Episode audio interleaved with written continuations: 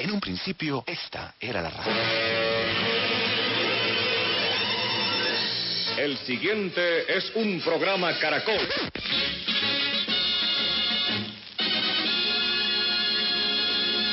Con ustedes, emisoras Nuevo Mundo. Ahora las voces jóvenes se unen en la búsqueda de la innovación y el futuro. Nuevo Mundo, en Caracol Radio. Todos nuestros oyentes que nos escuchan a través de los 810 AM y 100.9 FM en la ciudad de Bogotá y a quienes nos sintonizan desde las diferentes frecuencias de Caracol Radio del país. También, por supuesto, saludamos a quienes nos escuchan desde los aplicativos móviles y la página web caracol.com.co. Para interactuar con el programa nos encuentran en nuestra página de Facebook como Nuevo Mundo de Caracol Radio, en Twitter e Instagram como arroba en el mundo caracol y en nuestro correo nuevomundo arroba caracol.com.co. Nuevo Mundo es un programa realizado por estudiantes de comunicación social de varias universidades en Colombia. Hoy desde Bogotá me acompaña Juan David Paún de la Pontificia Universidad Javeriana, Andrés Pemberti y quien les habla, Catherine Huitaco de la Universidad Central. Nuevo Mundo, periodismo joven con sentido social. Bienvenidos. Los estudiantes. El Nuevo Mundo de Caracol Radio. Esta noche en Nuevo Mundo de Caracol Radio le daremos lugar eh, a los centros médicos, a los hospitales, a las instituciones que están llevando a cabo una labor tan importante hoy en día, eh, sobrellevando una emergencia sanitaria a nivel global. Vamos a ver cuál es la labor, cuál es la idealización además de la labor del personal allí adentro. Por supuesto, esto a favor de la seguridad del paciente. Así es, Catherine. Eh, pues hemos visto que en las últimas semanas todas las agendas informativas de los diferentes medios y los diferentes formatos se han tornado hacia esta pandemia que usted bien lo dice y también eh, creo que se han dejado de lado algunos temas que precisamente vamos a entrar a tratar nosotros aquí en Nuevo Mundo. Además, teniendo en cuenta que hoy nuevamente regresamos nosotros como estudiantes eh, haciendo uso de las tecnologías y uniéndonos a este mismo llamado de quedarnos en casa y también pues decir a la gente que desde que ellos puedan y desde que esté entre sus posibilidades, también se queden en casa porque esto es de todos y aparte pues como usted lo dice, muchas veces no nos enfocamos en esa seguridad del paciente. En noticias escuchamos cifras, escuchamos cifras mundiales, cifras locales, cifras eh, en cuanto a las diferentes ciudades del país y demás, pero no hemos escuchado esa profundización en cómo hacer con la seguridad del paciente, cómo abordar estos casos, cómo, o sea, solo nos escuchamos como protéjanse ustedes a modo personal, autocuídense y demás, pero ¿qué hay de esto? ¿Qué hay con los pacientes y qué hay del personal de salud que atiende a estos pacientes? Y es que, por ejemplo, la revista Nature hace algunos días destacaba en un artículo que precisamente estamos abocados a una situación sin precedentes en la que, por ejemplo, hay muchas relaciones con lo que hace algunas décadas vivíamos en la guerra, por ejemplo, en la Segunda Guerra Mundial, en la que las comunidades tenían que estar en cuarentena, en la que además las fronteras estaban cerradas y en las que los restaurantes o los centros eh, de comercio estaban precisamente eh, cerrados y temerosos de lo que ocurriera por fuera. Pero precisamente en estas situaciones es en las que salen a reducir eh, ciertos sujetos y ciertas personas que están detrás y que no son conocidos, pero que juegan un papel importantísimo dentro de estos problemas que están ocurriendo a nivel mundial. Y aquí es donde entran a jugar un papel importante los doctores y todos aquellos em, profesionales de la salud. Los personajes. Nuevo mundo, nuevo mundo. De Caracol Radio. Para continuar con este diálogo, aquí en Nuevo Mundo de Caracol Radio tenemos a Cindy Álvarez. Ella es magister, enfermera magister en salud pública. ¿Cómo está Cindy? Buenas noches. Muy bien, muchas gracias. Como ya lo hemos mencionado antes, vamos a, hablar aquí en nuestro programa sobre justamente la función de los centros médicos, de los hospitales, de las instituciones médicas a favor de la seguridad del paciente y sobre todo en estos tiempos en donde es tan importante priorizar las labores allí y fortalecer eh, estos centros. Así que pues, eh, Cindy, le daremos lugar a este diálogo eh, esta noche. Sí, pues mira, eh, indiscutiblemente eh, ahorita las instituciones de salud y todo el personal de salud nos estamos viendo abocados a enfrentar una situación que no, no estamos acostumbrados. eh, yo considero que eh, lo más importante eh, que cada institución debe iniciar en su análisis es tener la claridad de cuál es realmente su capacidad de respuesta. Hay que ser honestos frente a eso. No todas las instituciones tienen la misma capacidad instalada ni los mismos recursos. Entonces, frente a eso hay que dar ese primer paso de dar esa claridad de yo realmente cómo puedo responder frente a esta situación. Lo segundo es eh, capacitar muy bien al personal de salud. Eh, el personal de salud es quien realmente va a ejecutar todas las medidas que nosotros instauremos. Nosotros debemos contar con ese personal pues todo el tiempo. Debemos ir a la operación y saber realmente cuáles son las necesidades que ellos tienen, los miedos, las preguntas y capacitarlos de tal forma que tengan la certeza de que lo que van a hacer lo van a hacer con seguridad y que lo van a hacer bien. En este momento todos los medios pues y, y, y, las redes sociales nos están bombardeando con mucha información porque es una situación nueva, no conocemos muchas cosas, nos llega mucha información todos los días y hay que filtrarla, hay que aprender cómo a manejar muy bien esta situación. Eso hace que las instituciones deban instaurar un canal único de comunicación.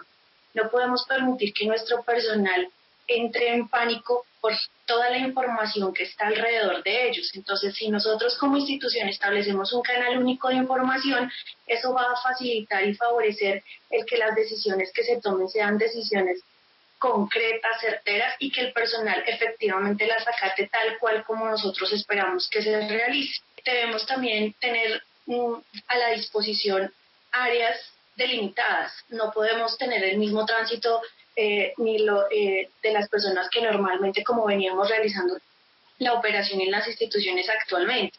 En ese orden de ideas debemos delimitar las zonas, tener claridad dónde podemos atender los pacientes confirmados y sospechosos y dónde estaríamos realizando las demás actividades. Eso favorece también que no haya una contaminación cruzada y que las personas que no están actualmente eh, con infección por este virus pues no la tengan en este momento. Claro, recordemos que Cindy nos está dando algunas recomendaciones que buscan, por supuesto, la mejora continua de los centros médicos. Eh, voy a contextualizar un poco. Ella ha analizado cómo opera el cuidado específicamente en el Hospital Universitario de Colombia. Sí, señora. Exacto, sin embargo, eh, digamos, esto podría dar lucidez un poco al análisis dentro de otros hospitales, por supuesto, o de, dentro de otros centros médicos. Yo, digamos, para eh, empezar por alguno de los puntos, quisiera poner en pie la labor conjunta para la seguridad del paciente y allí me, me surge una pregunta y es, ¿por qué es tan importante que el personal y sobre todo en estos tiempos, vuelvo y, lo digo, asuma posturas críticas. Hablamos un poco del, dentro de su análisis del empoderamiento del personal. ¿Por qué es tan importante, Cindy? Porque son ellos quienes realizan las actividades. Digamos que una institución claramente tiene definido todo, cada uno sus roles, pero si las directivas no conocen cuáles son las realidades que vive el personal, pues es muy poco probable que las medidas que instauren se lleven a cabo. ¿Cierto? Si yo no estoy convencida como profesional de enfermería, medicina, fisioterapia, de las actividades que me delegan o que espera el hospital o la institución que yo realice, si yo no tengo el convencimiento, si no tengo la claridad al respecto, probablemente yo no lo haga, ¿cierto? Entonces no tengo, no tengo la certeza de si lo que estoy haciendo lo estoy haciendo por el bien de los pacientes, por el bien del personal o solamente es por el bien de la institución, ¿cierto? Entonces debe haber un diálogo conjunto y además una postura clara en la que yo como profesional tengo el criterio para definir en muchas ocasiones qué aspectos pueden mejorarse y qué otras cosas también pueden desarrollarse desde mi punto de vista porque soy quien estoy realizando la atención pues puntualmente.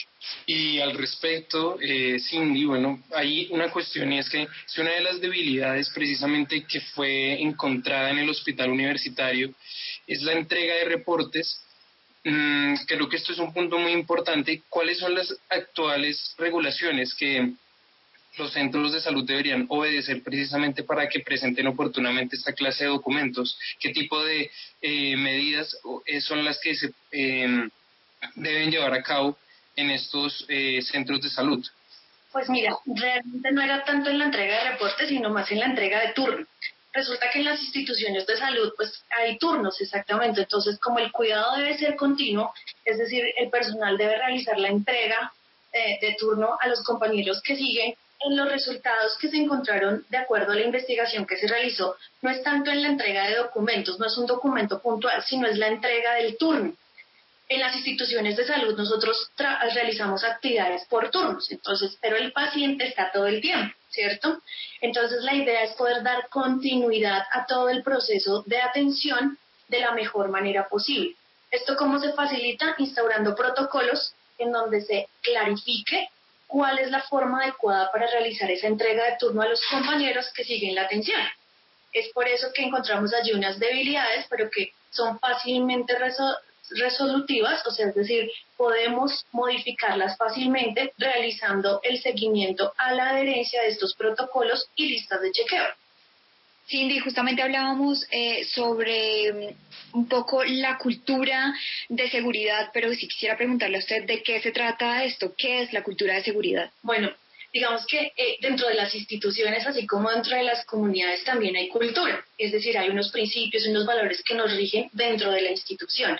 Entonces es combinar todos esos valores, principios que tienen institucional, que se tienen institucionalmente, con la de los profesionales para garantizar que todos vamos hacia el mismo lugar, ¿cierto? Que nuestro fin último, ¿cuál es? Es la recuperación de nuestros pacientes, es garantizar una atención de calidad. Eso habla de la, de la cultura que se vive al interior de las instituciones. Y pues esto incluye varios aspectos, es decir, cómo se vive el clima organizacional, es decir, hay trabajo en equipo, tenemos eh, liderazgo, eh, el personal de salud se siente confiado de que todas las decisiones que se toman son en favor de la seguridad del paciente, tanto para los pacientes que atendemos como para el personal mismo de salud. Se cuenta con los recursos, tenemos todo definido para poder desarrollarnos profesionalmente tal cual como debe ser. Y bueno, en ese sentido, sí, también eh, ocurre que precisamente ustedes destacando estos valores, encontraron que muchas de las medidas para mejorar la salud en el hospital universitario estaban encaminadas a, eh, más que educar, em, generar este clima organizacional que es tan importante, pero cómo se pueden incentivar estos aspectos dentro de las organizaciones, porque eh, muchas veces ocurre que estos valores institucionales em, no son precisamente dichos desde que por ejemplo, algunos de los cuidadores entran a formar parte de la organización, sino también porque hay, precisamente como comentabas, eh, unos canales de comunicación que no son efectivos. Sí, bueno, inicialmente yo considero que las instituciones deben tener mucha confianza en sus trabajadores, ¿cierto? Es decir, cuando nosotros como institución les damos y les entregamos la responsabilidad del cuidado de nuestros pacientes, allí ya les estamos delegando una responsabilidad importante, pero además les, les estamos entregando toda una confianza para que ellos se desenvuelvan y desarrollen sus actividades de la mejor manera posible. No es fácil, digamos que eh, los climas organizacionales hay que trabajar día a día, es una tarea que no acaba, es continua, todo el tiempo hay que estar motivando al personal, hay que eh, brindarles los espacios que se requieren para expresar sus inconformidades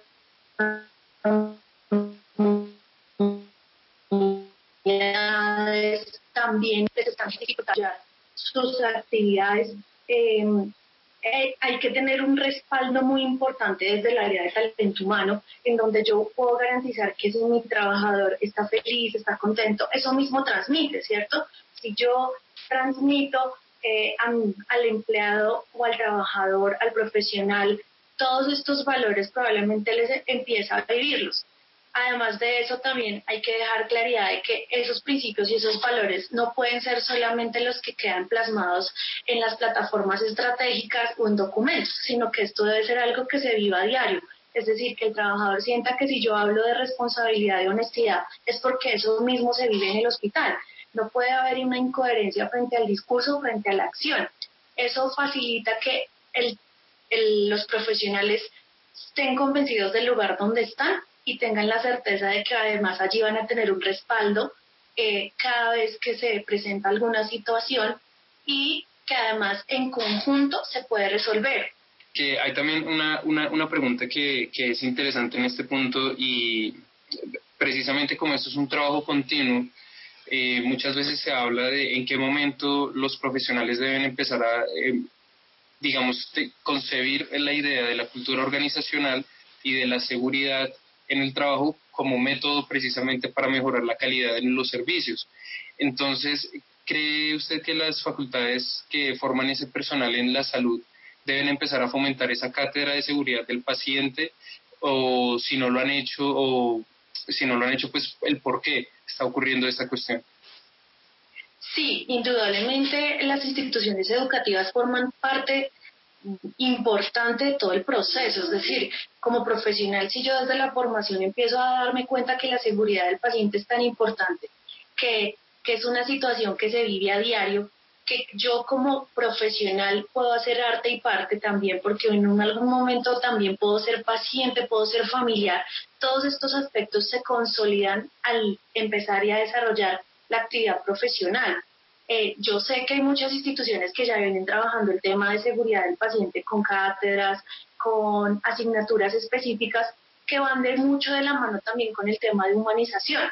Entonces, esto claramente favorece que cuando el profesional se ve enfrentado ya a su actividad laboral, pues no sea un tema nuevo y al contrario tiene mucho que aportar y mucho que favorecer a las instituciones frente al proceso, a los procesos y al desarrollo de las actividades en sí mismas. Bueno, y por último, para terminar, Cindy, en busca, por supuesto, de garantizar el fortalecimiento de los centros médicos eh, y más ahora, como lo he mencionado, con anticipación, en donde pues eh, pasamos por esta crisis sanitaria a nivel global, no únicamente en nuestro país, ¿cómo prepararse efectivamente para atender correctamente pues esta emergencia sanitaria, Cindy?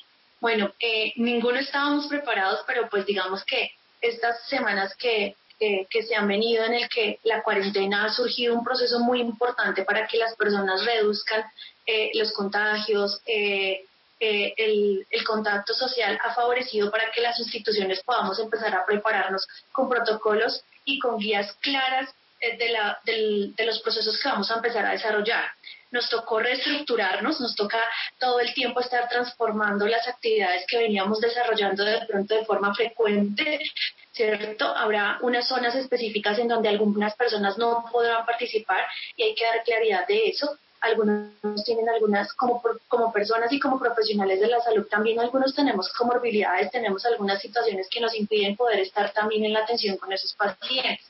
Entonces, es lo que mencionaba al inicio, es, es tener claro yo qué puedo hacer como institución, ¿cierto?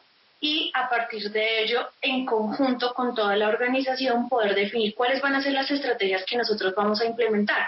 Digamos que el ministerio nos ha ayudado también mucho, es decir, ya ha dado lineamientos claros, ha definido, pero cada institución es diferente. Entonces, cada institución debe apropiarse de esos documentos y definir qué puedo yo hacer de esto, ¿cierto? Y además, cómo puedo de pronto mejorarlo dado los recursos que tengo, tanto materiales como en talento humano, y eh, aclararle muy bien al personal cuáles van a ser los protocolos que vamos a manejar. Eh, esto favorece que todos hablemos el mismo idioma y que todos seamos conscientes de la situación que estamos pues, viviendo actualmente y que con toda la certeza y la seguridad sabemos que podemos enfrentar. Mil gracias por acompañarnos eh, esta noche. De verdad que es un placer para nosotros poder hablar sobre estos temas tan importantes y sobre todo, vuelvo y lo digo, hoy en día. Exacto, recordemos que ella es enfermera y magíster en salud ocupacional de la Universidad Nacional. Muchas gracias, Cindy, por su tiempo. por la invitación. Muchas gracias. Ahora le daremos lugar a estas alternativas resolutivas que las instituciones han puesto en marcha para generar nuevos espacios, espacios de atención ante la crisis sanitaria que vivimos en la actualidad. Eh, vamos a abordar cómo los centros médicos, su sistema, ha tenido que mutar para prestar sus servicios. Así es, Catherine, y es que, como lo dijimos al inicio de este programa, este tipo de temáticas son muy importantes, pero tristemente en los espacios radiales, eh, periodísticos de cualquier otro medio, quedan simplemente mencionados y ya, porque lo que hacen los espacios informativos, por ejemplo, entre semana, es darle mucha prioridad al tema de cuántos casos hay hoy, cuántas personas fallecieron, cuántos se recuperaron, que si hubo trancón, que cuántos comparendos se pusieron y demás, pero se deja de lado este tipo de temáticas tan importantes y por eso nosotros, haciendo uso como de toda esta tecnología y obviamente desde nuestras casas, queremos abordar estas temáticas y llevárselas a todos nuestros oyentes porque de alguna manera es importante, así no necesariamente tengamos un familiar médico eh, en nuestras familias, valga la redundancia, o incluso algún paciente contagiado con el virus. Invitados. Buonasera a tutti de Radio Caracol. El nuevo mundo de Caracol Radio. Por este motivo nos acompaña en línea Fabián Cañón. Él es médico especialista en auditoría de salud y gerencia de instituciones de seguridad social en salud. Doctor Cañón, muchísimas gracias por estar esta noche aquí en Nuevo Mundo de Caracol Radio. Bienvenido. Buenas noches a todos. Muchas gracias por la invitación. Fabián, en cuanto al personal de salud y hablando un poco sobre las sobrecargas y todo lo que ha implicado este proceso de eh, adaptarse al COVID-19, encontramos que en, en, personal de salud hay varias funciones. Están los auxiliares, están los enfermeros, los médicos, cirujanos, camilleros, paramédicos, entre otros campos en beneficio de la salud. ¿Qué papel cree usted, Fabián, que ha jugado cada uno de estos pilares a la hora de contener el COVID-19 acá, puntualmente en nuestro país? Bueno, es importante decir que todos los trabajadores del sector de salud son un equipo, un equipo que tienen un enfoque eh, real, que es salvar vidas. Y en este momento eh, se ha visto más a la luz pública de ese trabajo de ese equipo. Esto no quiere decir que antes el trabajo de ellos no haya sido excepcional obviamente por la pandemia que estamos viviendo en este momento, eh, se ha visto, se ha nombrado mucho más incluso en los medios de comunicación su trabajo, pero, pero es importante mencionar que esto no es de ahora, es un trabajo que ha venido desde hace muchos años, que no solo incluye vocación de cada una de estas personas que conforman el sector salud, sino que eh, también es una disciplina académica, una disciplina de trabajo de cada uno de ellos y obviamente eh, es están eh, en su labor impactando positivamente para el desarrollo, para la mejoría del sector salud y obviamente de los pacientes, eh, en este caso, pues con esta pandemia. Fabián, lo invito a que vayamos rápidamente a una de pausa de comerciales, de información deportiva, aquí en Nuevo Mundo de Caracol Radio. Recuerden que para interactuar en el programa nos encuentran en nuestra página de Facebook Nuevo Mundo de Caracol Radio, en Twitter e Instagram arroba en mundo caracol y en nuestro correo nuevo mundo arroba caracol.com.co. Ya regresamos. Visítenos en Facebook, escribiendo Nuevo Mundo de Caracol Radio. Nuevo Mundo de Caracol Radio. Para que permanezca actualizado sobre nuestros programas. Sof, sof, Nuevo Mundo. Nuevo Mundo de Caracol Radio.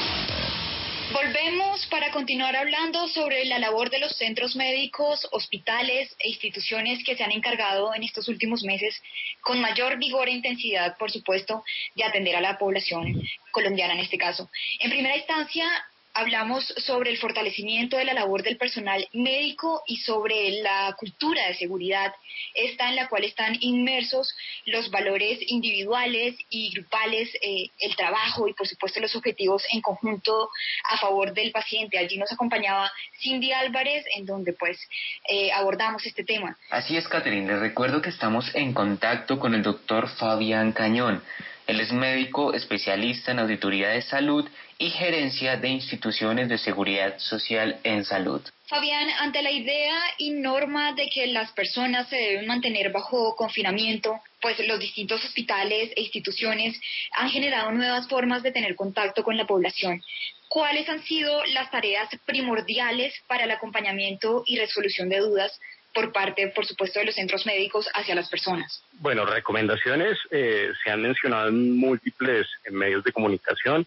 Eh, realmente lo que están haciendo los medios, los medios de comunicación es reflejar lo que la Organización Mundial de la Salud eh, pues ha estipulado, aunque debemos reconocer que en este momento no tenemos una certeza de cómo es el comportamiento real de este virus. las recomendaciones son básicas y son elementales para el manejo de cualquier eh, microorganismo, en este caso el virus, que es un germen tan pequeño que puede evadir, eh, digamos que elementos de bioprotección que son muy elementales, en ocasiones se puede evadir por ser tan pequeños y por eso es que tenemos que tener unas medidas de protección un poco más rigurosas. Eh, ahorita, digamos que las instituciones de salud dentro de su ambiente hospitalario, porque sabemos que hay microorganismos eh, resistentes en estas instituciones tienen un protocolo específico, digamos que es el que estamos conociendo ahorita la población general. ¿Qué pasa en este momento? Como eh, digamos que el virus se está trasladando a la población y, al ambiente extra hospitalario, pues están trasladando estas medidas de protección que normalmente se tenían en, las clínicas y hospitales, se están trasladando a la vida cotidiana de la población en general. Eh, es decir, lavado frecuente de manos, uso de mascarillas o respiradores eh, protectores de alto flujo, eh, obviamente el distanciamiento social, eh, tener medidas de protección que, como les decía, nosotros dentro del ambiente hospitalario lo manejamos con frecuencia, pero que ahora se ha tenido que expandir a la sociedad en general. Fabián, y en otros casos lejanos eh, al COVID-19 en específico, ¿cómo, eh, se están, ¿cómo se está atendiendo la población? ¿Bajo qué canales eh, se está atendiendo la misma? ¿Qué canales están usando ustedes para llevar a cabo estos casos? Bueno, pues digamos que el enfoque que le está dando el Ministerio de Salud, la Secretaría Distrital de Salud, es al confinamiento y tratar de trasladar a los pacientes que tienen eh, síntomas o signos de alarma como dificultad respiratoria a los centros médicos. Si los pacientes así estén contagiados con COVID-19 tienen unos síntomas leves o unos síntomas que no ameritan atención intrahospitalaria, se está tratando de, eh, de hacer una atención supervisada eh, en sus hogares, donde se le dan pautas para identificar los síntomas de alarma y una vez identificados sean trasladados a las instituciones de salud. Obviamente eso nos ayuda a dos cosas. Uno, evitar el contagio, porque sabemos que las personas que puedan tener el, virus al trasladarse a las instituciones pueden contagiar a las personas durante eh, su estancia en, los medios de transporte. Eh, y otra es tratar de no congestionar los servicios de salud. Si bien es cierto, eh, nuestras instituciones se han preparado para tratar de acoger a la mayor cantidad de pacientes con COVID. Es cierto que la población, si, si se llega al pico, que, se espera, el pico eh, esperado de contagios, el sistema de salud no va a poder responder a cabalidad con esas demandas sanitarias. Entonces, digamos que esos son los dos enfoques que se está haciendo. Dentro de la parte de telemedicina, eh, también se está tratando de ayudar a estos pacientes que, digamos que no solo los que tienen síntomas de COVID, sino otras personas que tienen patologías crónicas, que normalmente tienen control con el especialista cada dos o tres meses que tiene eh, que reformular medicamentos o de alguna otra forma verificar su estado de salud de forma periódica. Esto es una estrategia que están utilizando la mayoría de clínicas y la mayoría de EPS, que es la telemedicina o la teleconsulta, donde el médico por medio de la pantalla de computador eh, y por medio de lo que expresa el paciente puede tomar algunas decisiones sin llegar a fondo a un examen físico. Digamos que es una medida alternativa que no, eh, por varias razones no reemplaza una consulta médica convencional, pero que en este caso de emergencia sanitaria pues nos aporta mucho para evitar que hayan eh, descompensaciones de patologías crónicas. Usted acaba de mencionar algo importante, doctor Fabián, y es el tema de la telemedicina o la teleconsulta. Y es que acá entramos en un terreno delicado que está separado por una línea muy delgada y es que muchas veces cuando la gente siente un síntoma, un dolor o ve alguna, eh, alguna cicatriz o algo extraño en su piel, recurren a Internet y resultan enfermándose psicológicamente de un montón de cosas que ni siquiera sabían que existían. ¿Cómo podría cuidarse esa pequeñísima barrera teniendo en cuenta que no todas las personas acá en Colombia van a poder tener acceso a un dispositivo, a una conexión a Internet y a, tomar esa teleconsulta. Es decir, que no se contagie esa teleconsulta, como usted lo viene diciendo, con esas informaciones que vienen de Internet que nos pueden llegar de, como en gran medida pero que no todos logramos entender y al final resultamos autodiagnosticándonos con algo que realmente ni siquiera conocemos. Pienso que eh, el Internet es una herramienta importante que todos debemos usar y que cada vez la vamos a seguir usando más y más y más. Sin embargo, en, los temas de salud sí es importante, obviamente, informarnos, pero tener claridad que si no somos expertos en el tema, pues vamos a hacer como un primer acercamiento a lo que nos está pasando vía Internet, pero necesitamos digamos que un concepto de un experto para confirmar si realmente esto está ocurriendo y para evitar que, como usted muy bien lo dice, entremos en pánico colectivo. Entonces, eh, digamos que lo que está haciendo ahorita la Secretaría Distrital de Salud lo pongo, eh, lo pongo en anotación porque pienso que es una buena estrategia, que se le dan los parámetros específicos para determinar posiblemente yo tengo el diagnóstico, tengo eh, la infección, en este caso, eh, rinorrea, que es eh, salida de mocos por la nariz, o dinofagia, que es eh, dolor de garganta. Son síntomas muy elementales y muy básicos que todos en algún momento hemos sentido por un, por un cuadro gripal común, pero que en este momento nos, no nos puede, digamos, nos puede estar enfocando a una enfermedad mayor. ¿Qué pasa si nosotros presentamos estos síntomas? Seguir eh, digamos que el protocolo que está eh, socializando el Ministerio de Salud y es tratar de llamar a una línea de emergencia, en este caso el 123 que está habilitado para esto, mencionar eh, los síntomas que estamos presentando y que tal vez los podemos encontrar en Internet y allí un experto nos puede orientar si efectivamente estos síntomas pueden estar relacionados o no a la infección. Es decir, que eh, la información que tenemos en Internet nos puede ayudar, pero no puede ser la verdad absoluta de nuestra condición actual. Necesitamos una valoración por un experto, eh, ya sea vía telefónica o por telemedicina, para que nos oriente el paso a seguir.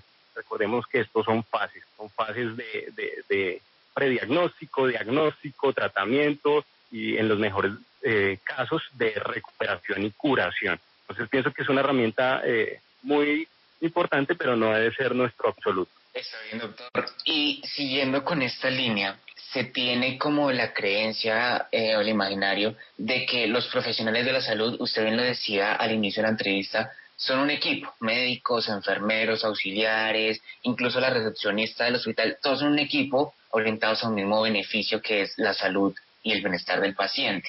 También se dice que pues todos ustedes en el campo de la salud están, desde que entran a la academia, sometidos a una situación de mucho trabajo, de horas de estudio, de trasnochar, de prestar turnos continuos de más de 24 horas y demás. Prácticamente muchas personas dicen que la medicina o las ciencias de la salud no son una profesión, sino un estilo de vida prácticamente. En este orden de ideas, ¿cómo cree que ha cambiado este, este, esta forma, esta sobrecarga, si se le puede decir así, una vez llegó el virus acá a nuestro país? Pienso que no solo aquí en el país, en el mundo entero. Eh, sí, como bien lo dices, eh, cuando ingresamos a estudiar medicina sabemos que no es fácil, sabemos que son horas de trasnocho, estudiando horas de trasnocho, atendiendo pacientes, que lo hacemos eh, en la mayoría de los casos con mucho cariño y con mucha vocación pero que, eh, y que este, en estos momentos, todo, estoy seguro, todos los profesionales de la salud se sienten orgullosos de enfrentar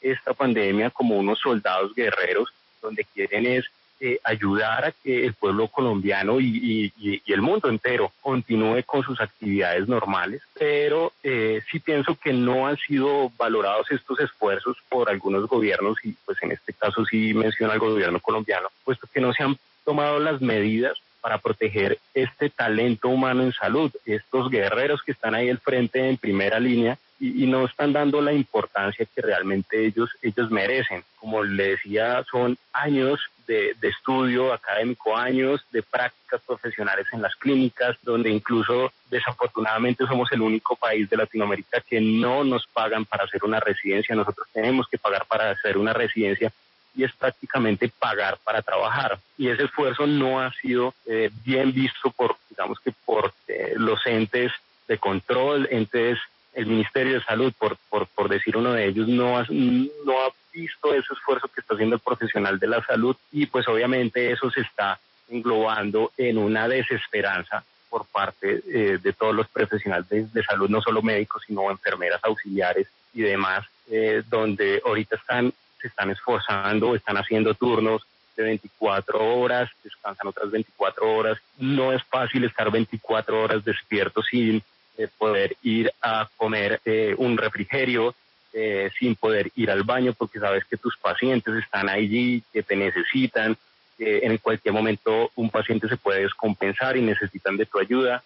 Digamos que discúlpeme que le interrumpa, y de pronto esto no puede llegar a ser contraproducente, es decir, que el ser humano que es profesional de salud se sobrecargue tanto que resulte afectándose a sí mismo y de alguna manera afectando también a sus pacientes? ¿No sería como contradictorio o paradójico?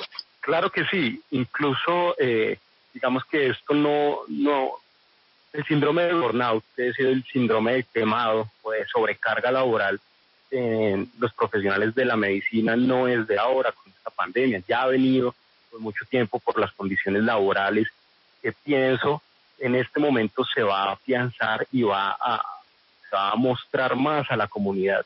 Como ustedes saben, ya han presentado varios casos de suicidio en Estados Unidos de profesionales médicos que incluso han sido contagiados y, vuelven a la batalla a atender sus pacientes y durante esa carga laboral, como usted bien lo dice, carga emocional, porque no es fácil ver morir tres pacientes, cuatro pacientes al día, eh, empieza a afectar no solo su condición eh, psíquica, sino también sus emociones, empieza a afectar su, incluso su actividad laboral y pues eh, de cierto modo puede repercutir en la, en la atención al paciente. Eso es muy cierto.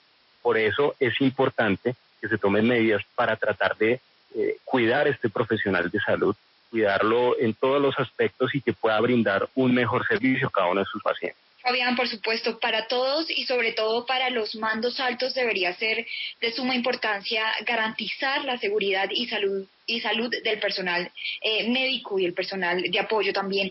¿Cuáles, y, vuelvo a este tema porque realmente me parece importante, cuáles son las estrategias que a su consideración son realmente efectivas para sobrellevar la carga o la sobrecarga más bien laboral que parece tener como exigencia el personal de salud ante esta crisis sanitaria? Considero que las estrategias principales es establecer un número de pacientes por cada profesional médico no es eh, nada coherente que un médico o que una enfermera o un auxiliar de enfermería esté atendiendo un piso de 30 pacientes. Lo, seguramente lo va a hacer, eh, digamos que es su trabajo, pero no lo va a hacer con calidad, no lo va a hacer con rigurosidad como debe ser.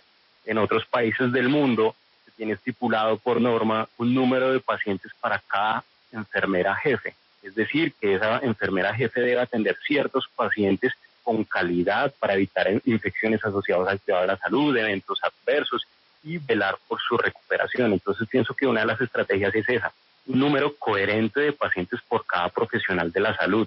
Segundo, eh, es importante establecer un salario y un tipo de contratación eh, digno para cada uno de estos profesionales que en este momento están arriesgando su vida para atender a los pacientes es conocido por todos que un gran porcentaje de la población médica colombiana está contratada por orden de prestación de servicios, es decir, tienen que pagar el 100% de su seguridad social, tienen que pagar el 100% de su ARL y aparte de eso no tienen las preventas normales de un contrato laboral porque no tienen eh, primas, no tienen cesantías eh, y no tienen vacaciones. Entonces, como les decía, eso no es de ahora con la pandemia, se ha, se ha mostrado un poco más ahora, pero eso viene de hace muchos años. Pienso que esas dos estrategias son importantes. Una tercera, facilitar el acceso a eh, las residencias médicas a los médicos generales en este momento hay muchas, eh, digamos que, estrategias burocráticas para que los médicos no puedan acceder a estas especialidades médicas y hoy por hoy se ha visto ese déficit de especialistas en Colombia. Eh, no es fácil ingresar a una residencia, es muy costoso un semestre, puede estar costando fácilmente 20 millones de pesos eh, y eso digamos que es difícil tratar de pagar estas cifras tan altas para poder hacer la especialidad. Entonces pienso que esas son las tres estrategias primordiales que debe considerar el gobierno nacional para dignificar no solo, eh, eh, digamos que la profesión médica, sino para mejorar la calidad de los servicios de salud en Colombia. Dentro de estos nuevos sistemas de atención, por supuesto, se encuentra el presencial. Eh, y justamente en el anterior fragmento hablábamos del pánico colectivo. Parte de la población se ha mostrado reacia a la asistencia médica eh, presencial. Hablamos de personas que realmente necesitan asistir a los centros médicos.